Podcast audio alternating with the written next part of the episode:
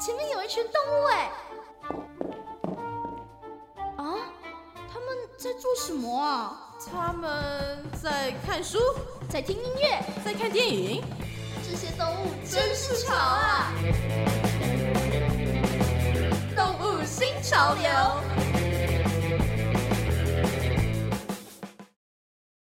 上次介绍喜鹊的时候呢，我们给大家介绍的是意大利的歌剧《雀贼》。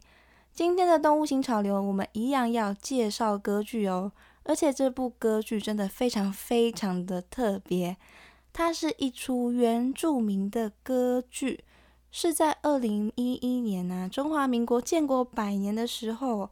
原住民委员会举办的其中一个庆祝活动之一，是台湾第一部原创的原住民歌剧哦。这样说起来，真的是意义非凡呢。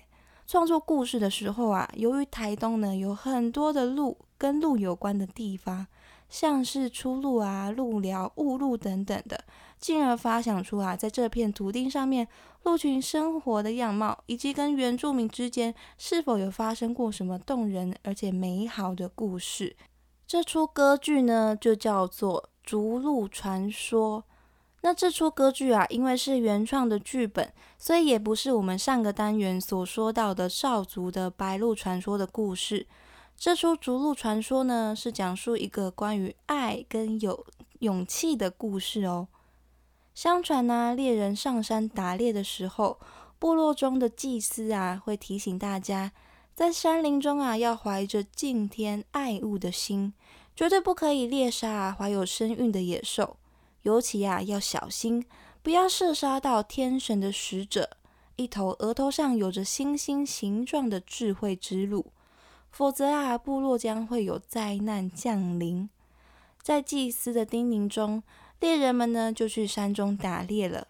其中，伊利斯跟布勇是备受猎人看重的年轻人。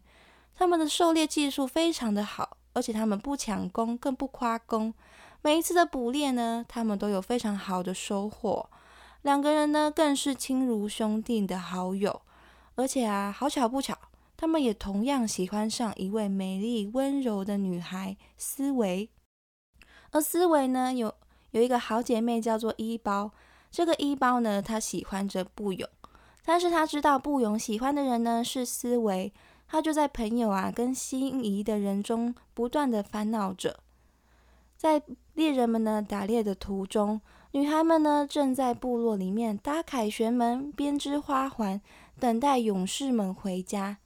但是不幸的是，在狩猎的时候啊，伊丽丝呢不小心误射了巨鹿，而那头巨鹿呢正是天神的使者，祭司的预言就成真了。部落啊，在狂风暴雨的肆虐中啊，摇摇欲坠。在族中长老们的恳求之下，祭司呢告诉大家，只有真爱才能化解这场危难。伊利斯啊，知道是自己的粗心招来的大祸，决定要找祭司说明原委。布勇呢，为了让好友伊利斯呢能够好好的守护他跟思维的爱情，他想要成全他们两个，便抢在伊利斯之前呢，想要找到祭司。就这样，伊利斯、布勇、思维还有伊包这群部落的青年呢，即将呢要努力通过天神的考验。找寻世间的真爱，就是这样的一个故事。那在这出剧中啊，也请来了许多不同族群中的原住民声乐家来演出哦，像是林慧珍啊、乌白玉喜啊、陈安妮等等的这些原住民声乐家呢，来为这出戏啊唱出动人的故事。关于这出剧啊。他们的艺术总监谢元富也说道：“这不是单属于哪一族的原住民的歌剧哦，他们尝试呢将不同族的习俗、祭典、乐器互相转换，展现在众人的面前，希望能够透过这出逐鹿传说的歌剧，将原住民的风土民情、人情之美，还有文化可以流传下去，推广给大家。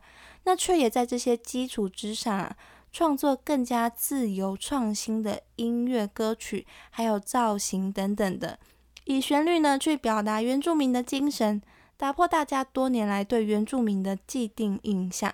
这个呢，就是这出《逐鹿传说》。由原住民委员会跟台东大学共同推动，倾注无数人的心力跟汗水打造出来的台湾歌剧。老实说，其实茂猫我也没有看过这出歌剧，我就看到一些新闻报道上面的片段演演出而已。但是感觉就是很有意思，而且也很有一个里程碑的感觉，就是这是台湾的第一出原住民歌剧。所以呢，就决定想要推荐给大家。